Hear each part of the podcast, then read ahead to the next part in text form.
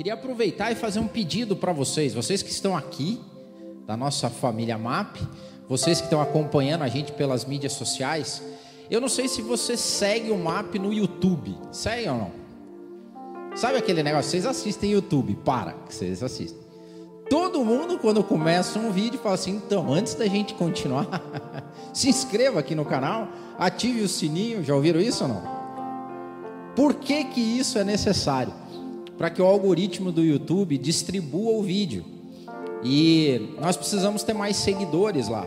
Então, se você ainda não fez isso, eu ia pedir que você fizesse.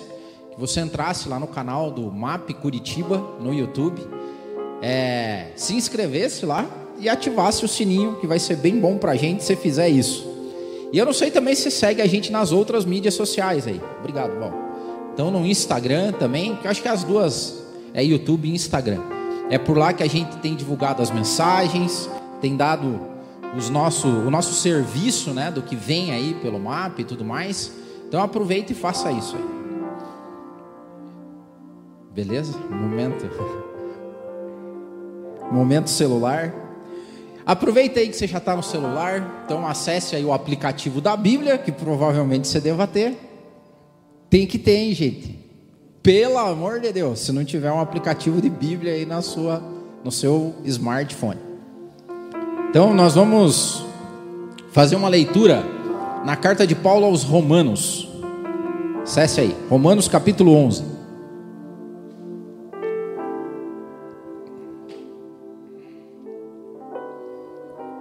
Romanos capítulo 11, versículo 33 ao 36. Palavra de Deus diz o seguinte lá: Ó profundidade da riqueza e da sabedoria e do conhecimento de Deus. Quão insondáveis são os seus juízos e quão inescrutáveis são os seus caminhos. Quem conheceu a mente do Senhor? Ou quem foi o seu conselheiro? Quem primeiro lhe deu para que ele o recompense? Pois dele, por ele e para Ele são todas as coisas. A Ele seja a glória para sempre. Amém. Maravilhoso esse texto, hein? Vale ler de novo. Gosto de ler a Bíblia, lembra? Se a palavra não for muito boa, pelo menos a leitura é, sempre é. Ó profundidade da riqueza e da sabedoria e do conhecimento de Deus.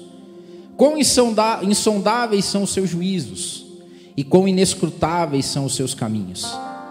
Quem conheceu a mente do Senhor? Ou quem foi seu conselheiro? Quem primeiro lhe deu para que ele o recompense? Pois dele, por ele e para ele são todas as coisas, a ele seja a glória para sempre. Amém. Vamos fazer uma oração? Senhor, nós te pedimos, ó Deus, a Ti, Espírito Santo, que o Senhor seja o nosso árbitro sempre, o nosso guia. Que ao irmos até a tua palavra, ela se traduz a nós como luz, como inspiração, como martelo que quebra a dureza do nosso coração, que muda os nossos pensamentos, as nossas crenças, que afeta, ó Pai, o nosso intelecto, a nossa imaginação, nossas emoções, que a gente seja verdadeiramente tocado, ministrado por aquilo que é a Sua palavra, meu Deus. Então, que o nosso, terra, que o nosso coração seja sempre terra boa, que nós sejamos pessoas ministráveis, ensináveis, que a gente aprenda, cresça, evolua, baseado não em conhecimento humano, mas no poder que há na tua palavra, através da operação do teu Espírito Santo. Então, fica conosco, ó Pai, e fala ao nosso coração, em nome de Jesus. Amém. Hoje eu quero falar sobre o que eu chamei de o método de Deus. O método de Deus. Você sabe que eu tenho falado já alguns domingos e vou continuar falando. E vou falar mais uma vez. E vou falar, sei lá, daqui um ano, dois anos, vou continuar falando. Deus é genérico. Deus é genérico. Mas para nós cristãos, Deus, ele deixa de ser genérico quando a gente entende que Deus para nós tem nome. E o nome do nosso Deus é Jesus Cristo, certo? Porque tem várias formas e facetas divinas espalhadas pelo mundo. Então, toda vez que alguém chegar para você, e eu já tenho indicado sempre, pare de usar menos a palavra Deus e comece mais a usar o nome Jesus, que fica mais fácil de entender, mas já é, evita má interpretação. Porque você chega pergunta para a pessoa: você acredita em Deus? A maior parte das pessoas acredita. Uma boa parte das pessoas acredita em Deus até por medo. Vai que, né? Tá ligado? Você acredita em Deus? Claro, vai que o cara. Onde já se viu dizer que não acredita? Você sabe que tem um conceito filosófico por trás disso que Pascal escreveu. Ele falou sobre a aposta de Pascal. É melhor você acreditar em Deus, porque vai que você não acredita e ele existe, entendeu? Então a maior parte das pessoas, quando perguntadas e questionadas se acreditam em Deus, fala, acredito. É, sou louco para dizer que não acredito. Então você tem que começar a ir um pouquinho além. Assim, mas qual Deus que a gente está falando? Aí a galera se perde um pouco, exceto nós, né, pessoal? A gente não pode se perder. Você acredita em Deus? Acredito. Qual Deus? Deus e Pai de nosso Senhor e Salvador Jesus Cristo. Estamos na mesma página, né? É isso aí. E hoje eu quero falar sobre o método de Deus. O método proposto biblicamente por Deus e a primeira coisa que eu quero trazer aqui sobre o método de Deus. Parece simples, mas é profundo. O método de Deus é de Deus. Ah, Deildo, que legal essa mensagem, maravilhosa. Você parou, você pergunta para mim, você demorou muito tempo para chegar a essa conclusão? Pois é, demorei. E é preciso falar muito que o método de Deus é de Deus. Então a primeira dica que eu dou para vocês é se qualquer pessoa, seja ele bispo, apóstolo, pastor, seja qualquer coisa, que ele fala assim: "Eu entendi o método de Deus", fuja. Tenha muito cuidado com essas pessoas que esquadrinham o método divino. Porque vamos pegar Paulo, quem conheceu a mente de Deus? Quem foi seu conselheiro? Quem consegue esquadrinhar os pensamentos divinos? Então, a primeira coisa, se você frequentar uma igreja que o título da mensagem é o método de Deus, cuidado, mas tenha muito cuidado. Ou, se alguém quiser te exemplificar com doutrinas humanas o um método divino, porque Deus é Deus. E aí, por que, que é necessário, gente? Às vezes o óbvio ele precisa ser falado e muito falado, e repetido, porque senão a gente cai em desgraça. Quem é Deus na conta do dia? Quem é Deus para as pessoas? Sabe o que está acontecendo hoje? Nessa lógica de que as pessoas entenderam Deus, colocaram Deus em caixas, esquadrinharam, colocaram formas, métodos divinos. Essas pessoas são loucas, cara. Porque você não consegue encaixar Deus. Porque se você encaixa e esquadrinha Deus, não é mais Deus. Porque Deus, Ele vive, Ele é no, no metafísico, no transcendente, naquilo que a gente não consegue alcançar. Daí você fala, mas Adeildo, como é que isso se traduz na prática? A banalização de Deus. Deus hoje foi banalizado, me permitam dizer. E aí, quando eu estava preparando a ministração para esse domingo, eu comecei a investigar as visões sobre Deus e eu comecei a entender um pouco mais porque que Deus, quando se revelou ao povo judeu, ao povo hebreu, ele deu algumas diretrizes.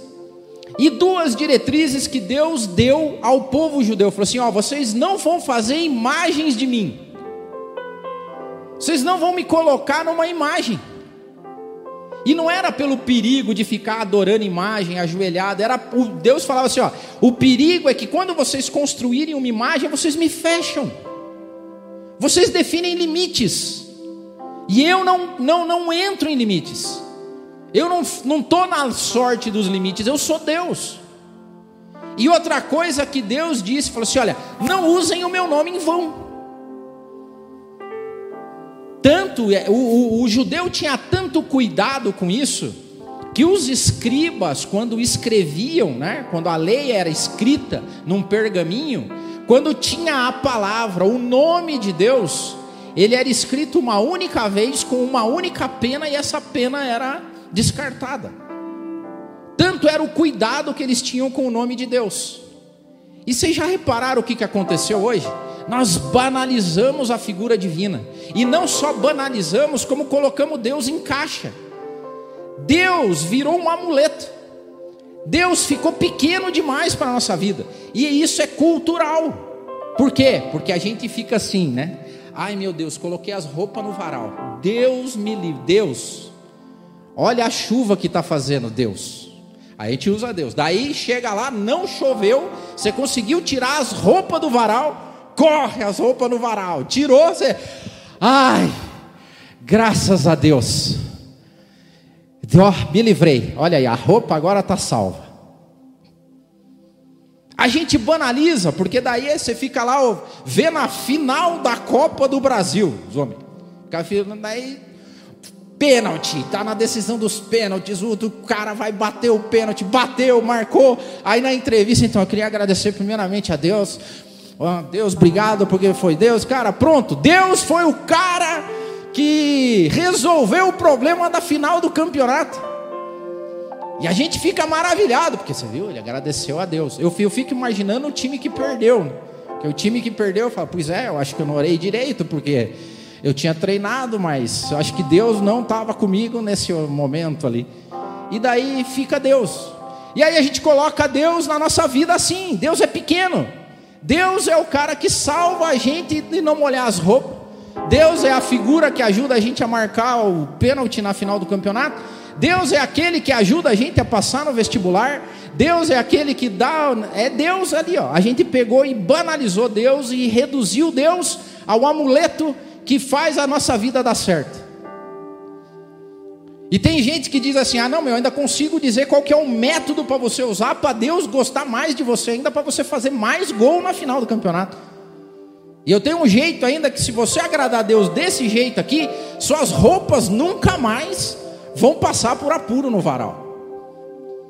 Se for falar em nome de Jesus, então esse aí eu já nem vou entrar, não, porque em nome de Jesus virou colocar tudo na conta de Jesus. Os caras fazem umas atrocidades, fazem umas oração louca e falam em nome de Jesus. Fica imaginando Jesus, olha, fala assim, meu, como você me coloca nessa aí? Algum dia alguém vai pagar a conta. E é por aí que a gente está. Então, por isso que eu, a gente precisa entender, antes de mais nada, que o método de Deus é de Deus. Nenhum homem consegue colocar cabresto em Deus. Nenhum homem consegue direcionar Deus. Por quê? Porque Deus é soberano. Deus é todo poderoso. Deus não está na conta humana. E nós pegamos e a pequene, a gente a, a, cria um, um certo apequenamento de Deus. E isso vai de geração a geração se a gente não cuidar. Aí você pega o povo judeu que não podia falar o nome de Deus. Oh, Deus. Não, oh, não. Criaram-se umas letras para tentar imitar o som, mas não falavam o nome de Deus. E hoje nós vivemos um mundo que tudo é Deus. E a gente banaliza isso, e se você não tiver cuidado, você banaliza isso para o seu filho e para sua filha. Porque você vai dizer para ele que Deus é isso. Deus é um amuleto para fazer as coisas da vida dele dar certo ou dar errado. E aonde que eu quero chegar? Nós chegamos ao ponto de acreditar que Deus está no mesmo nível do diabo. Porque hoje tem cristão medroso, acovardado, na luta do bem contra o mal, como se Jesus estivesse apanhando e Deus estivesse. Sabe, a gente assiste muito filme de super-herói, cara. É muita Marvel na cabeça da galera e eles, é, eles idealizam a cena da redenção humana como Deus apanhando do diabo e Deus levando e Deus não e vamos vai chegar no final. Não! O mundo não existia, o diabo não existia, não existia nada e Deus já era. Deus está fora desse plano, Deus está fora dessas loucuras que a galera cria por aí. Deus é todo poderoso, Deus é o, é o grande eu sou. O temor divino não é medo. O temor, dizem os teólogos, é quando você é colocado diante de algo tão grandioso, tão maravilhoso, tão intenso, que não tem outra alternativa senão você se ajoelhar, se você se prostrar. É Deus falando: não olha para mim, porque você não consegue olhar para mim. Porque se você tiver contato com a minha glória, você morre, cidadão. E hoje a gente cria um cenário de que não precisamos ajudar Deus, porque Deus está apanhando. Deus está tendo problemas aqui com a humanidade. Então vamos nós ajudá-lo. Ó, oh, sim. Senhor, será que o Senhor pode? E beleza, eu libero o Senhor. Pode se despreocupar com as minhas roupas no varal. Deixa que eu me viro com o pênalti. Eu vou, eu vou treinar mais. Mas o Senhor pode dar um jeito no mundo?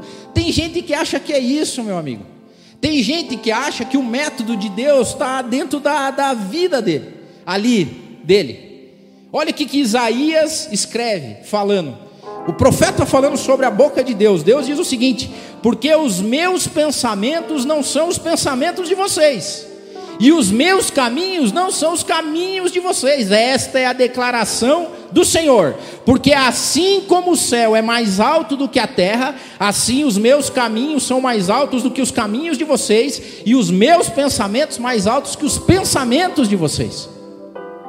É um tal de gente esquadrinhar o pensamento de Deus, o que Deus quer, o que Deus fala. Deus deve olhar lá e falar assim: meu amigo, hein? Tá bom, hein, cara? É uns cara que vive um pedaço da história da humanidade. Que, quem somos nós na história da humanidade, da história do mundo? O mundo já teve 107 bilhões de pessoas, já vive essa lógica de conhecimento histórico há milhares e milhares de anos. Aí surge o Adeildo, 2022, em Curitiba, e fala: Ah, eu descobri agora o método de Deus, eu sei o que, que Deus está pensando, eu sei. Tolo, ridículo ridícula. E o pior é que tem gente que entra nessa vibe. E quando entra nessa vibe, sabe o que faz? Morre de medo. Porque o que a gente mais vê hoje é gente com medo, cristão com medo, cristão desesperado, do tipo, ó oh, céus, ó oh, dia, ó oh, azar, Deus está apanhando. Gente, Deus não é isso. Quando nós somos colocados e a gente consegue entender Deus, tá errado, porque se entendeu, não é mais Deus. Deus é aquele que nos causa aquele, aquele vazio. Sabe por quê? Porque nós não vivemos bem se a gente não for cheio da divindade através do Espírito Santo. E quando você é cheio de Deus, que é isso, você começa a olhar e fala assim: tá tudo tranquilo, já morri inclusive. Sou morto e crucificado com Cristo, não sou mais eu que vivo. E a vida está no controle divino. Isso é fé. E o escritor aos Hebreus diz que aqueles que me seguem precisam ter fé para saber e acreditar que eu existo. E nós não somos daqueles que retornam, voltam para trás, mas daqueles que seguem firme, sabendo que Deus é Deus, está acima. Então a primeira coisa é esse: o método de Deus é de Deus. Fuja de pessoas que tentam explicar Deus. Fuja de pessoas que esquadrinham Deus, porque ninguém, nenhum humano consegue explicar Deus. Tem um escritor que diz assim: me arrume uma minhoca que explique os conceitos do universo. Ache uma minhoca que consiga explicar os segredos do universo. Pois bem, eu te entrego um homem que explique Deus. Não tem como, gente. E outra, quando você entende essa inteireza de Deus, você começa a falar assim: é, é outro nível mesmo. Estamos em outro patamar. É outro patamar. Deus não explica. E Deus também não dá explicação. Quando você vai para a Bíblia, toda vez que nego fica com muito porquê, porquê, mas porquê, porquê, porquê, Deus aparece, né, no em Jó, o maior discurso de Deus está em Jó. Deus olha para Jó, para os amigos, aquele monte de pergunta, por que isso, por que isso? Deus fala assim, então vamos lá, onde é que você estava quando eu criei o universo? Onde é que você estava quando eu criei as, as estrelas e coloquei nome nelas? Onde é que você estava quando eu criei o mar e disse para ele: ó, daqui para lá você não passa, você vai ficar aqui? Onde é que estava você na existência quando eu criei céu, dia, dividi o firmamento? Aonde estava você quando eu criei tudo que existe, dos animais, de tudo que acontece? Onde é que estava você quando eu coloquei limites no, no firmamento? Cadê você na ordem do dia? Deus não dá explica. Daí quando deu o Jó olha e fala assim: hum, vou ficar quieto aqui.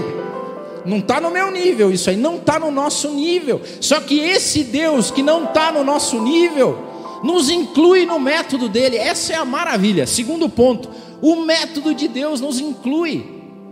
Porque esse Deus todo-poderoso, maravilhoso, Criador do céu e da terra, podia fazer tudo por conta própria, mas Ele, por amor, resolveu nos criar para a gente gozar da vida que Ele nos deu. A gente podia não existir, o nada podia ser a realidade para Deus. É Deus e mais nada, porque Deus se garante, Deus não precisa de mais ninguém para ser Deus. Deus não precisa de louvor e adoração. Deus não precisa de culto. Deus resiste por Ele mesmo. Mas Ele, por amor, diz o seguinte: eu vou criar uma galera aí. E vou criar uma galera que tenha consciência de que são galera. É por isso que nós somos imagem e semelhança de Deus, porque nós acordamos e nós temos dúvidas existenciais. A gente acorda e fica se perguntando: mas por que, que eu existo? Por que, que eu estou aqui? Por que, que as coisas existem? E é Deus que colocou isso. Chesterton diz que a nossa consciência é o umbigo na nossa alma. Nós somos conscientes, isso significa que nós somos criação, que tem um umbigo espiritual que nos conecta com algo maior. E aí, quando a gente entende essa inteireza e a gente vê que Deus nos colocou para participar do método dele, como é que eu e você participamos do método de Deus? Vivendo a inteireza da vida que Deus nos deu. E vivendo com medo, vivendo preocupado, não, vivendo acreditando com fé que aquele que nos criou é bom, é amoroso, não precisava, mas nos criou para aproveitar o que a vida nos dá em todos os sentidos. Deus diz o seguinte: vocês vão viver, e viver é a maior bênção que eu posso dar para vocês. Vocês vão viver do jeito que eu criei vocês, vocês vão viver e vocês vão ficar bravos quando a roupa molhar no varal. Olha que maravilha. Vocês vão sofrer dor de perda e de fracasso quando vocês forem bater o pênalti na final e você vai errar o pênalti. Você vai sofrer dor, derrota. Isso é vida. É a minha ânima dentro de vocês. Eu não criei vocês como robôs. Eu criei vocês como consciência viva da minha criação. É por isso que nós somos imagem e semelhança divina. E Deus inclui a gente para dizer ao mundo essa maravilha que é ser criatura divina. Que maravilha é que, apesar das nossas falhas, dos nossos erros, dos nossos pecados, esse mesmo Deus diz o seguinte: Ah, Iota, eu vou criar vocês, vocês vão fazer um monte de besteira, vocês vão pecar, vocês vão criar o mundo, vai ser difícil. Mas eu vou dar uma tábua de salvação para vocês ainda, porque eu, como Deus, vou me dividir em três. Eu vou criar vocês. Eu, na figura do meu filho, vai redimir vocês. E eu, na figura do Espírito Santo, vai trazer vocês de volta para mim. Quando a gente começa a entender isso, gente, quando você começa a entender o método da salvação, da redenção divina, não alcançar, mas começar a olhar e falar assim: Deus é bom. Deus é bom. Pelo simples fato de eu existir, Deus é bom, porque eu podia não existir. Essa é a maravilha. Paulo, escrevendo aos Coríntios, diz o seguinte: Irmãos, considerem o seu chamado. Poucos são sábios do ponto de vista humano, nem muitos são poderosos, nem muitos de nascimento nobre. Em vez disso, Deus escolheu o que é tolo no mundo para envergonhar os sábios. E Deus escolheu o que é fraco em um mundo para envergonhar os fortes. Deus escolheu o que é insignificante e desprezado no mundo, o que é visto como nada, para reduzir o nada ao que é visto como algo, para que ninguém se glorie em Sua presença. Aí Deus começa no método dele fazer coisas com pessoas simples e comuns. Ele vai lá, escolhe Abrão no meio de um monte de gente, fala: Eu vou te mostrar uma nova terra. Ele escolheu um, ele não escolheu aquela galera. Ele vai lá e pega o filho José, no meio, o mais novo, para ser o início e o salvador da família dele. Ele escolhe Israel, uma nação pequena, para ser o exemplo para o seu povo, para o mundo. Ele vai lá nos filhos de Jessé e pega o mais novinho deles, o fraco, o feio, fala assim: é esse aqui que eu vou escolher para fazer. Deus vai lá e escolhe Belém, uma cidade fora do mapa. Ele escolhe uma menina pobre, adolescente, vai ser a mãe do meu filho. Escolhe um carpinteiro, uma cidade fora, porque a maravilha do nosso Deus é que para Deus não conta pompa e circunstância. Por quê? Porque pompa e circunstância para Deus é ofensa a Deus. É muita vaidade hoje da galera ao redor de Deus e Deus está dizendo assim: vocês são loucos, isso aí, você acha que isso aí vai me. Você acha que isso aí de alguma forma vai me tocar? O método de Deus é o método de usar quem Ele quer. E invariavelmente, quando eu vou para a Bíblia, Deus usa os improváveis. Deus não usa o provável. Deus usa o improvável. Quem que é o improvável no método de Deus? Você. Quem que é o improvável no método de Deus? Você. A gente banalizou Deus e a gente fez outra coisa. A gente deu procuração para líderes inescrupulosos serem os caras que ditam o método de Deus. Mas me permitam dizer, a maior parte da galera faz isso de preguiça. Ah, não, mas Deus está atuando na humanidade. Com quem lá? Com o pastor XPTO, com o fulano, com o ciclano. Aí você fica ali, né? E para você não, Deus serve para minha roupa no varal e para o pênalti, e para o vestibular e para a renda do final do mês. Não. O método de Deus inclui você. E não tire o corpo fora, porque o método divino inclui você. E eu vou fazer um parênteses aqui, vou continuar na mensagem, ainda tem uns minutinhos. Mas nós vamos para essa semana mais uma vez pedindo para que Deus nos use como ferramentas e instrumentos do método dele, de tocar vidas. Então eu queria te pedir para você se colocar em pé agora. E nós vamos no nosso momento, agora é momento, grana, momento oferta, momento dízimo, sei lá, dê o nome que você quer. Você vai trazer para o MAP? Não. Você vai deixar mais uma vez essa semana Deus te usar no método dele. Essa semana que passou, contei para Jô. Eu fui no banco e peguei dinheiro, porque a gente não anda mais com dinheiro. e peguei lá uma graninha e deixei na minha mochila. E eu entrei, sempre entro no carro e coloco minha mochila ou no porta-mala ou no banco de trás. E daí eu vou olhando na rua e às vezes essa pessoa e o dinheiro está lá atrás e passa. Eu falei, meu Deus. Aí essa semana eu tinha um, um trajeto longo para fazer. Orei para Deus, falei assim: Senhor, me direciona hoje. E quando eu saí com a oração na cabeça, tinha andado algumas quadras. E o Espírito Santo me lembrou, falou assim: Cara, a tua mochila está no porta-mala. Verdade. Parei no posto. Parei no posto, tirei a mochila, peguei a graninha, deixei no canto da porta. Graninha não, era uma grana boa. E fui. Mas olha, foi dito e feito. Chegou no segundo sinaleiro um senhor de muita idade, vendendo os pirulitos. Eu falei, aqui é que vai ser o método divino. Peguei a grana, ele chegou com o pirulito e falou assim: Quer pirulito? Eu falei, quero. Falou, quanto você quer? Eu falei, eu quero um só. Aí ele falou lá, então, um é um real. Aí eu peguei e dei algumas vezes o valor de um real para ele. Falei, tá aqui. Ele começou a se debulhar em lágrimas, debulhando em lágrimas. E ele falou o seguinte: Eu tinha acabado de orar porque eu tinha que pagar a conta de luz lá em casa. Isso é método de Deus. Então, eu queria que você pensasse num valor aí.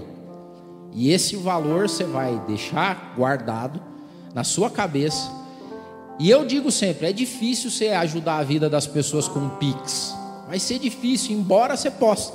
Mas às vezes você está na rua, está correndo.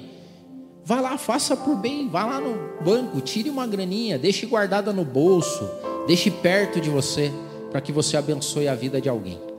Senhor, mais uma vez nós vamos a campo nesse mês e nós te pedimos, ó Pai, que o Senhor abra os nossos olhos.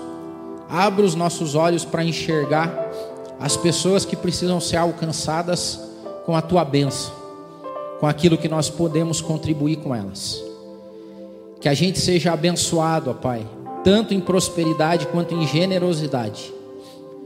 E não só isso, Pai, não só com dinheiro. É claro que esse voto agora é para dinheiro. Nós queremos abençoar a vida das pessoas com grana. Mas nós queremos também, ó Pai, cada vez mais ser usado pelo Senhor, porque nós somos os improváveis, ó Pai. Nós somos aqueles pequenos, sem sabedoria, sem conhecimento, mas que não vão tirar o corpo fora daquilo que é necessário para que a tua obra cresça e evolua. Abre os olhos da nossa fé. Que essa semana, mais uma vez, a gente tenha olhos de fé. Nos aponta, que o coração aqueça e que as pessoas sejam atingidas por ti. Nos livra de achar que a gente pode, nos livra de achar que somos nós que fazemos. Não somos, é o Senhor. Então nós ofertamos a Ti, em nome de Jesus. Amém. Amém. Podem sentar. Fique esperto aí, hein, durante essa semana. Terceiro, o método de Deus, então, primeiro é de Deus. Segundo, o método de Deus nos inclui os improváveis, que são espalhados pelo mundo como sal e como luz, e vão tocando a vida das pessoas. E o terceiro ponto, o método de Deus nos transforma. O método de Deus é usado para que as pessoas que participam dele sejam transformadas. E de que jeito que elas são transformadas?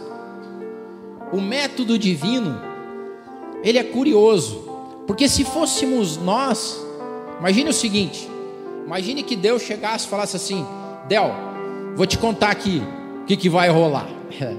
Eu vou criar umas pessoas aí. Imagine que legal que ia ser esse papo. Então eu vou criar a humanidade. A galera vai ser minha imagem e semelhança. Só que vai dar ruim. Por quê? Porque para ser minha imagem e semelhança, eles vão ter que ter moral. Eles vão ter que escolher as coisas deles. Então eu vou criar e vou colocar um teste aqui. Vou falar para eles, ó, vocês podem usufruir em geral só dessa árvore aqui, vocês não metam a mão. E vai dar ruim? Porque eu já, eu já sei o filme todo dela. Eu sei que eu vou criar eles e eles vão comer a fruta. E daí, dali em diante o negócio vai descambar. Tá tudo no meu controle. Eles vão banalizar meu nome, eles vão viver de qualquer jeito. Lá no finalzão mesmo, eles vão começar a juntar um monte de gente que só fala o que eles querem. Eles vão me esquecer. Jesus mesmo, que é o meu filho, eles nem vão falar mais, eles vão fazer culto e nem vão mais citar o nome de Jesus, porque eles vão estar preocupados com o umbigo deles. Povinho ruim. O que, você acha que a gente deve fazer aqui para resolver?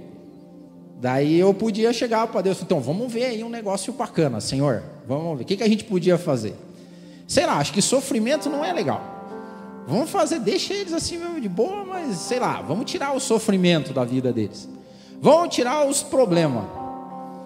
É mais ou menos a história daquele menininho que orou, né? A mãe dele forçando ele comer brócolis e ele gostando do sorvete. Ele orou para Deus, falou assim: Senhor, eu só quero que o Senhor transfira as vitaminas do brócolis para o sorvete. É mais ou menos o que o ser humano faria se fosse eu dar a dica para Deus da redenção da humanidade. Eu falo, vamos fazer um negócio mais básico aqui.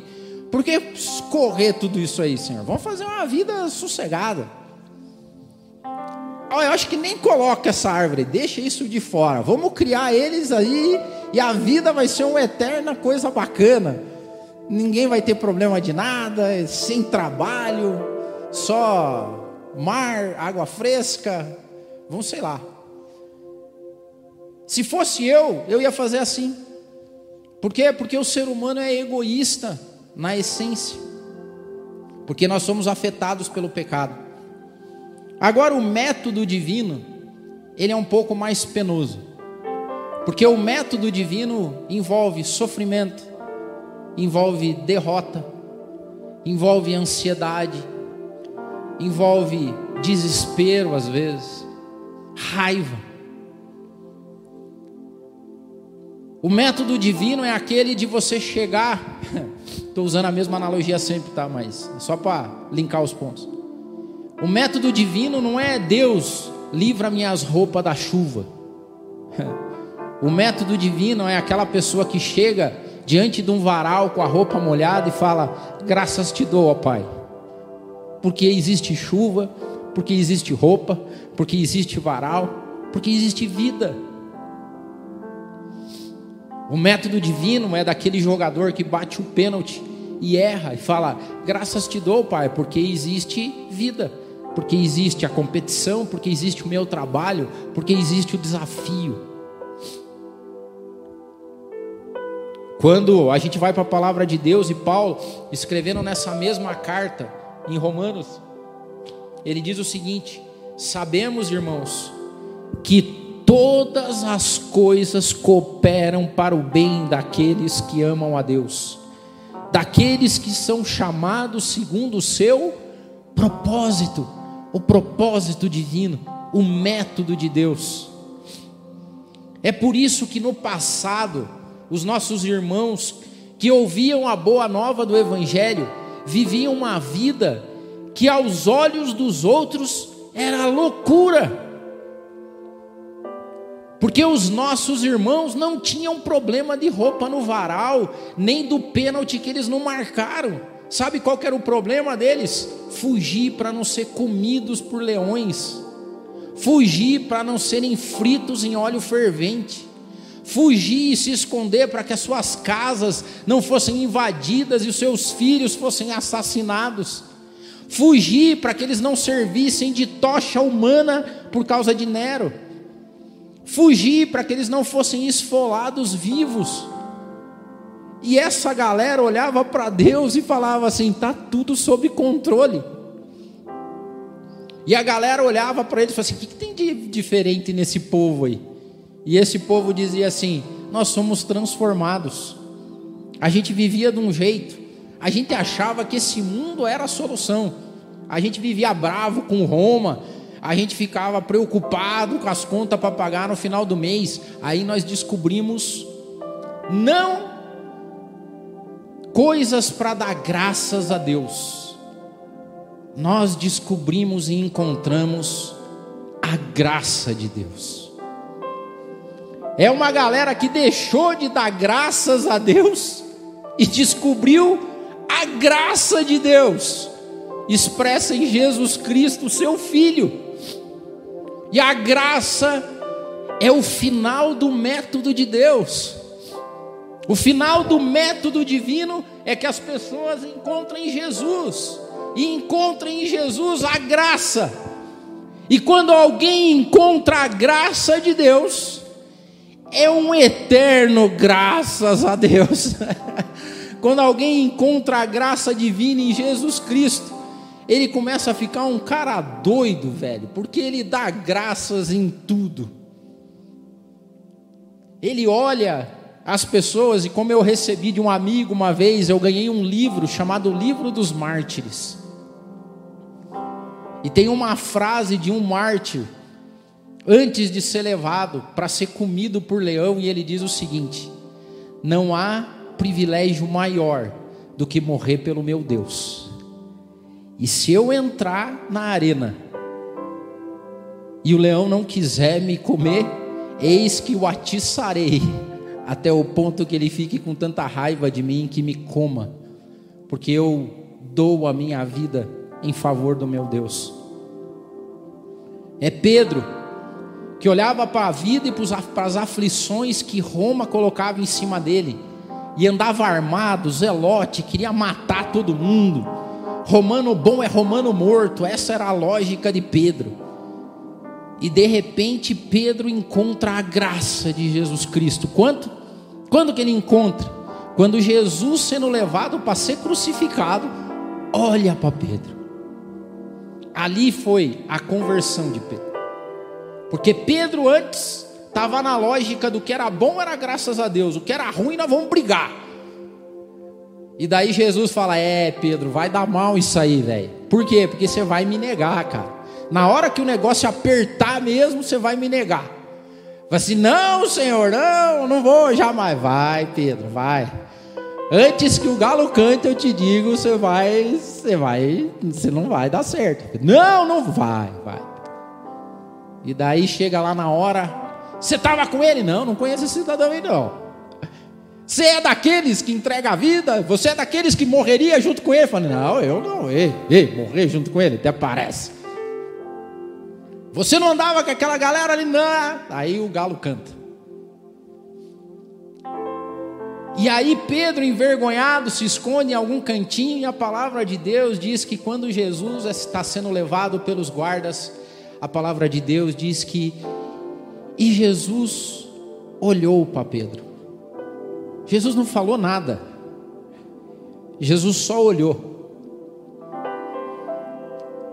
E eu tenho certeza que aquele olhar de Jesus não foi o olhar do eu te disse, Pedro. Não foi.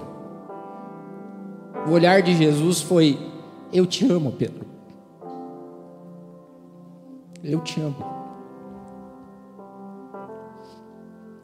Quando Pedro entendeu o amor de Deus, o tamanho do método da graça, Pedro foi preso, levou, mas apanhou muito, apanhou, apanhou, apanhou a ponto de não conseguir andar. E sabe o que, que eles fizeram? Voltaram, segundo conta a Bíblia, dando glórias a Deus por terem tido a honra de apanharem pelo seu mestre. Esses morreram, entregaram sua vida. Porque o método final do nosso Deus é que a gente encontre a graça dele. E quando a gente entende isso, gente, de boa, a gente não tem mais medo na vida. Uma coisa que eu me ressinto muito, que é das coisas que tem me deixado muito angustiado, é ver gente com medo, cristão com medo. Tem um pavor instalado na, na galera que eu falo, meu Deus, gente, onde é que está Deus na vida de vocês? Não, porque nós precisamos, porque Deus está apanhando, porque nós temos que falar. Hum, não. A palavra de Deus na epístola de João diz o seguinte: que o verdadeiro amor lança fora todo medo.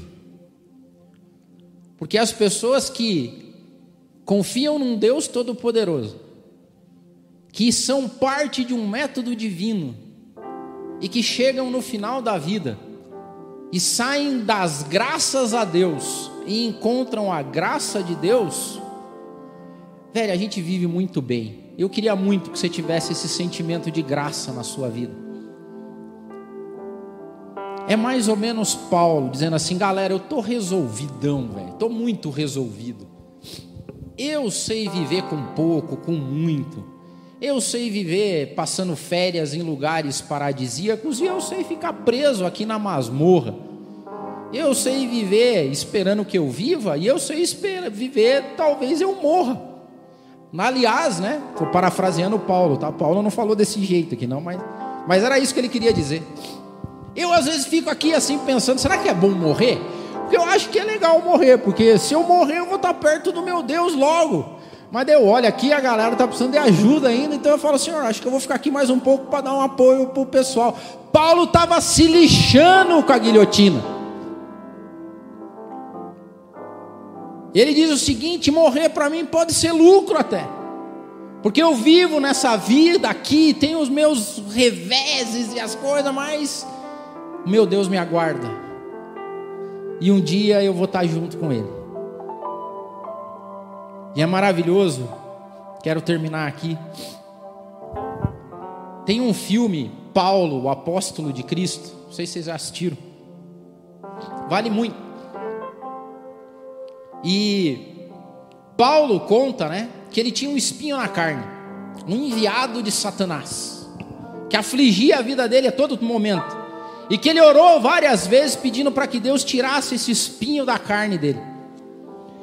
E nesse filme, com liberdade poética, o autor do filme traduziu o espinho da carne de Paulo sobre o sofrimento que ele tinha de remorso por ter matado os cristãos anteriormente. Então, durante toda o desenrolar do filme, Paulo é confrontado com as pessoas que ele torturou, martirizou. Porque o que faziam na época dos cristãos, né, na perseguição dos cristãos, eles invadiam as casas dos cristãos, e os historiadores contam que os filhos eram assassinados na frente dos pais. Você já imaginou o que deve ser isso para Paulo? Entrar na casa de alguém, e na época ele achava que ele estava certo, ele matava a criancinha, eles estupravam as mulheres, eles torturavam os homens. Você já pensou o que, que deve ser isso? E quando Paulo encontra Cristo e é convertido, o, o, o roteirista meio que coloca como se fosse o espinho na carne, o diabo a todo momento atormentando ele, fazendo ele lembrar das pessoas que ele assassinou, que ele torturou, das criancinhas. Só que é maravilhoso, porque no final do filme, quando Paulo morre,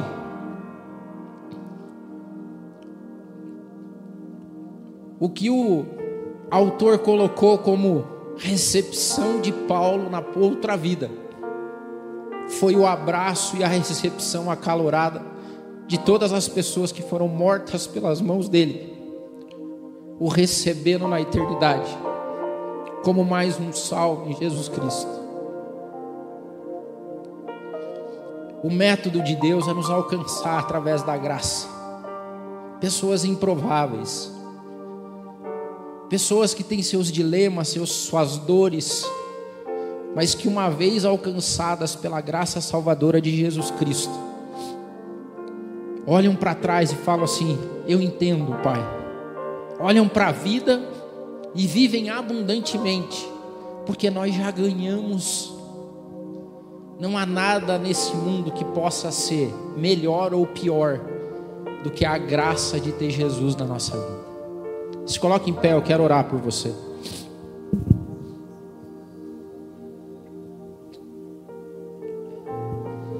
o meu desejo de todo o coração é que a tua vida seja tão maravilhosa.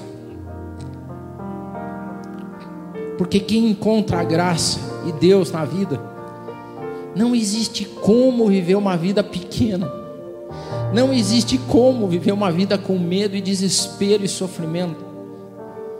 Porque quem encontra Deus encontra a vida eterna. Quem um dia é exposto ao método divino da graça, nunca mais vive do mesmo jeito. E esse é o meu desejo para você. Senhor, nos inunda com a sua graça, Deus amado. Nos dá a vida toda para viver glorificando o teu nome. Não uma vida com temor, medo e preocupação, mas uma vida que vai além das graças dadas a ti, mas é uma vida entregue à sua graça na pessoa salvadora de Jesus Cristo.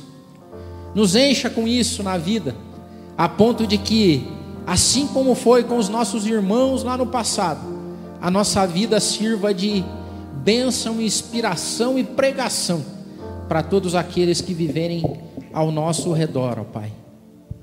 Amém. Vamos louvar.